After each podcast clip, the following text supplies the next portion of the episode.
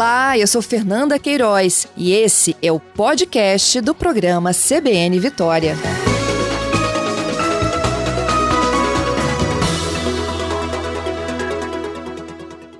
Damasceno, bom dia. Bom dia, Fernanda. Bom dia a todos os ouvintes.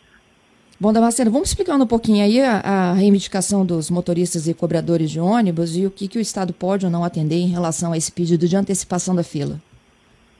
Bom, Fernando, na verdade é dizer que é uma responsabilidade fazer isso com a população nesse momento, né? Mais uma vez, o sindicato adota uma ação abrupta, sem menor propósito, é onde a gente vem conversando sobre este assunto, é, alertando eles que isso faz parte do Programa Nacional de Imunização do Ministério da Saúde, não tem relação com o governo do Estado, que nós não temos vacinas disponíveis para tudo isso e que isso precisa ser definido pelo próprio Ministério da Saúde. E, infelizmente, quem é o mais prejudicado é a população nesse ponto de vista, e ainda mais agora que nem os ônibus de atendimento à saúde circularam. Né? Então, nós temos aí quatro horas a menos de trabalho hoje no dia de volta do transporte, depois de duas semanas. Então, é, é muito ruim esse tipo de decisão do sindicato, é uma decisão irresponsável que isso não pode ocorrer. Uhum. É, eu estava até explicando aqui para os nossos ouvintes que eles já fazem parte do Plano Nacional de Imunização, né? Eles estão lá nas categorias né, de trabalhadores de transporte, aí tem rodoviários, metroviários, aeroviários, portuários, enfim. Mas antes deles, nós temos as comorbidades e a população prisional. E, assim, pelo que eu entendi, Damasceno, eles querem subir, assim como subiram também os professores e policiais. Essa é uma decisão de Estado ou é uma decisão do governo federal? Essa é uma decisão do Ministério da Saúde, né? Quem monta o plano de imunização nacional é o Ministério da Saúde e ele define isso. Então não é o governo do Estado. E também, Fernanda, tem que ter disponibilidade de vacina. Então não adianta Sim. nada fazer um protesto, sendo que você não tem vacina, nem para imunizar a população como um todo.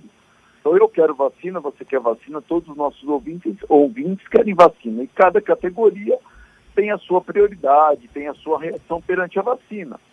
Então, no momento onde você tem, na verdade, menos 10, um pouquinho mais de 10% da população nacional sendo vacinada, a pandemia se agravando, é de fazer qualquer tipo de exigência, é o momento de fazer exigências, claro, ao Ministério da Saúde, mostrar que a, a, a atividade está todo mundo alinhado, mas isso tem que ser uma ação nacional. Tem, tem uma ação, quem define o plano de metas de vacinação é o governo federal, o Ministério da Saúde. Uhum. Então, diante aí da impossibilidade do Estado definir se pode ou não antecipar, o que vocês pretendem fazer? Recorrer judicialmente para garantir essa circulação? O que a gente precisa é fazer um apelo, primeiramente, pela humanidade desses atos, humanidade do próprio sindicato, entender que tem trabalhadores que precisam chegar ao seu trabalho, dos serviços essenciais, nesse caso, principalmente a saúde. Hoje eles paralisaram o atendimento da saúde, isso pode trazer sérios prejuízos o atendimento de todos os nossos pacientes, a primeira coisa. E a segunda é, é, a justiça, onde a gente tem o nosso, efetivamente, nossa forma de reivindicar e de cobrar deles essa responsabilidade. Então, vamos entrar com todas as ações judiciais possíveis e cabíveis para que possa coibir esse tipo de atitude irresponsável por parte do sindicato.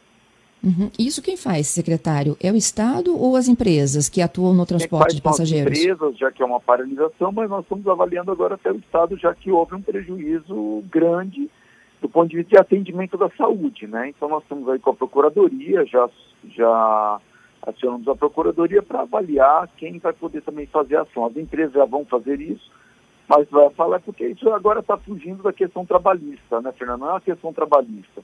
Então está fugindo, tá, virou uma questão política, virou uma questão é, de atendimento à população. Não estou falando nem a população efetivamente a todos, porque todos deveriam estar em quarentena. No momento de risco extremo, é melhor as pessoas estarem em casa.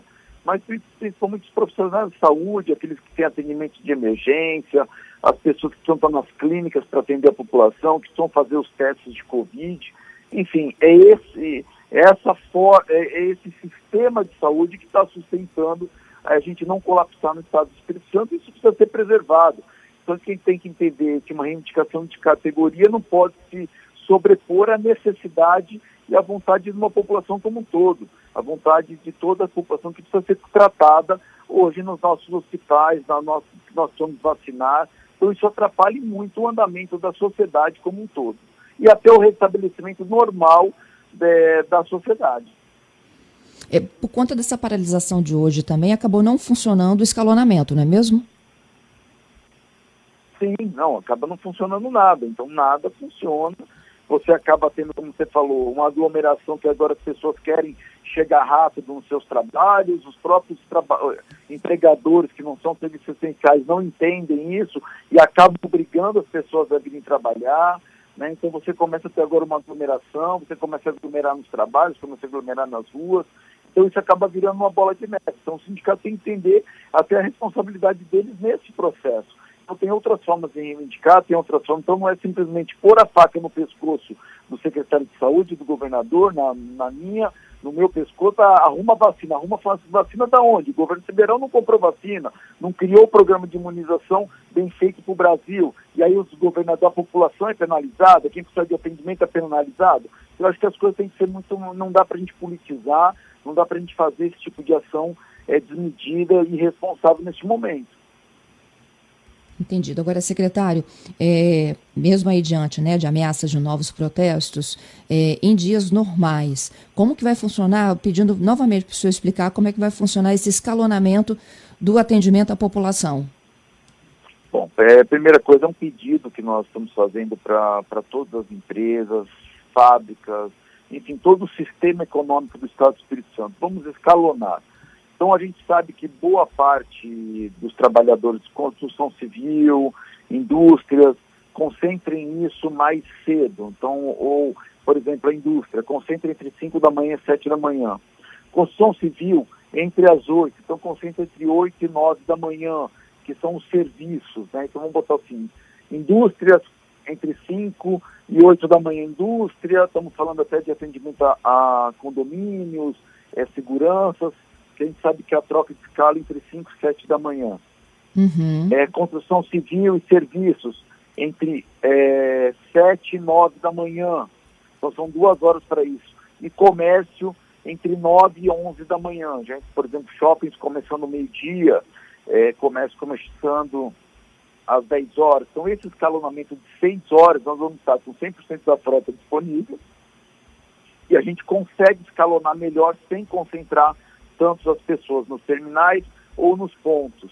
Então, essa disponibilidade fica que você tem mais assentos, consegue dar um espaçamento melhor e atender melhor a população. Agora, Fernanda, nada disso vai resolver se nós não tivermos o bom senso e a colaboração de todos que utilizam o Transcol. Então, não adianta a gente fazer, falar de escalonamento, não adianta a gente falar de atendimento da saúde, se as pessoas, quando chegar o ônibus da frente, todos ocuparem o ônibus, aí o ônibus vai chegar lotado e vai sair lotado. Então, não dá espere o próximo ônibus, nós estamos sem, com baixo incidência de congestionamento, nós estamos com a frota 100% do Transcol para atender uma quantidade menor de passageiros. Então as pessoas também têm que compreender tudo isso, os próprios empregadores, Fernando, é compreender eventuais chegadas, atrasos se a pessoa quiser esperar o próximo ônibus. Então qualquer 15, meia hora, 45 minutos não é nada perto de um, de um funcionário contaminado que depois ele fica 15 dias parado dentro de casa, ou pode vir a óbito, pode ser agravado doente, ele tem que ficar internado mais tempo. Então o próprio empregador tem que ter consciência daquilo, do, da, da, do que ele está gerando para si, para o seu funcionário e para a população do Estado do Espírito Santo. Acho que se cada um fizer um pouquinho, Fernando, cada um tirar esse medo do empregado de chegar atrasado, de ter que atender o patrão, eu acho que isso a gente consegue até distensionar melhor esse processo e melhorar o atendimento a todos de uma forma mais uniforme, de uma forma mais escalonada, que as pessoas possam ter mais espaçamento, mas sem essa pressão patrão-empregado. É, secretário, é, há esse entendimento com as federações, então, para que todo mundo crie essa, essa estratégia aí de escalonamento de entrada, ou há só um pedido do então, governo? O governador vem trabalhando com as federações, o próprio secretário Tiago Rossi, no Desenvolvimento Econômico, vem também trabalhando. Eu trabalho, claro, a secretaria é muito vinculada ao Sindicato da Construção Civil, tanto da Pesada quanto da Construção Civil, sim, de COPS, sim, dos COM, a gente vem apelando para isso então a gente faz um apelo, Fernanda, para o empregador agora. O empregador é o grande responsável.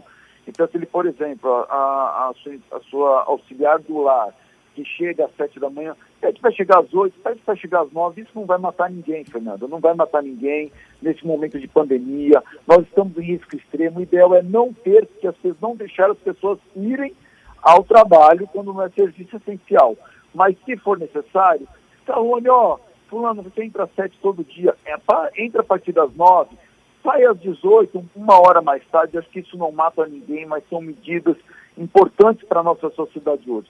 Se cada um fizer um pouquinho, com certeza isso vai ajudar muito a retomada da economia, a retomada das atividades o mais rápido possível.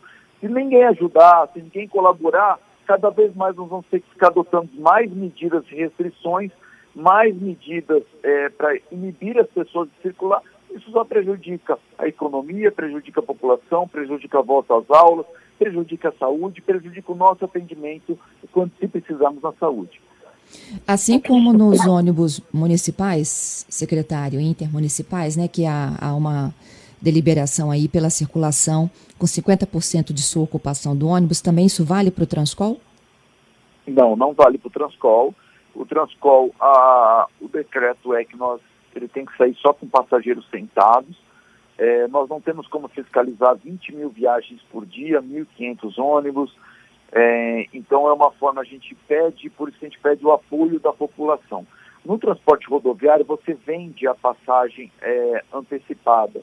Então você tem como bloquear aqueles assentos e fazer esse controle. No transporte a gente não tem como ter em todos os cantos. O que a gente pode controlar é nos terminais, o distanciamento social nos terminais, o uso da máscara, o embarque e saída somente dos ônibus com as pessoas sentadas mas do bairro para o terminal é importante a conscientização. Eu venho falando isso desde o início da pandemia.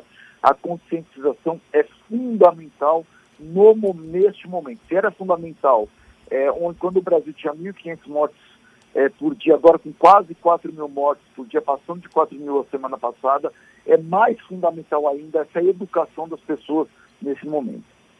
Uhum. Eu tenho pelo menos dois ouvintes aqui me dizendo que os ônibus tão, continuam passando com placa de garagem. Como é que está o controle dos fiscais dos terminais? O Claudeni está na Vila desculpa, Rubim. Fernanda, desculpa que eu não entendi. Eu vou voltar aqui, ó. O Claudeni, ouvinte nosso, está num ponto na Vila Rubim. Ele diz que já passaram pelo menos 10 ônibus, mas todos não pararam com placa de garagem. O Alessandro também. Esse está na Grande São Pedro. Os ônibus estão lotados e há muitos ainda nas garagens. Não, eles estão saindo agora gradativamente, ele não consegue, aí é uma questão das empresas, botar os 1.500 ônibus para rodar. Eles, quando eles vão aqui com o emblema, eles podem estar como garagem ou é, fora de serviço, é porque eles estão indo nos terminais, porque o Transcol depende da linha. Se é uma linha troncal, ele está indo para o terminal para começar as viagens do terminal. Então o sistema ele precisa de pelo menos uma hora, duas horas para poder restabelecer e girar fazer voltar. Quais as linhas estão voltando, quais os horários, se eles precisam ir para os terminais e alguns saírem da ponta de bairro para poder começar. Então, claro, os primeiros vão chegar, por isso que eu falo, mais uma vez, espera, começa a ser o primeiro, vai chegar o segundo, terceiro, espera para poder embarcar, segura um pouco. Os empregadores têm que entender esse movimento dentro do transporte público. Entendido. Então, esse garagem não significa que não está circulando, ele está indo direto para um terminal. Não, significa que ele está indo para os terminais para começar as partidas de terminais. A gente tem ônibus saindo de bairros, mas tem ônibus saindo, provavelmente ele está ele tá perto de Serafim Berens, ele está perto de garagem. Então, os ônibus estão saindo das garagens para poder partir dos terminais. Eles não saem da Serafim Berens, os ônibus não partem da Serafim. Então, ele tem para um terminal 518, ele sai, ele sai passa pela Serafim. Ele sai lá de Laranjeiras, então ele tem que ir lá para Laranjeiras, começar a viagem para depois partir para depois passar no Serafim Berém. Uhum. Diferente Secretário... dos municipais, tá, Fernanda? Precisa ver se não é o verdinho de Vitória, que é parte, claro, da Serafim Berém, que aí sai dos bairros. Uhum.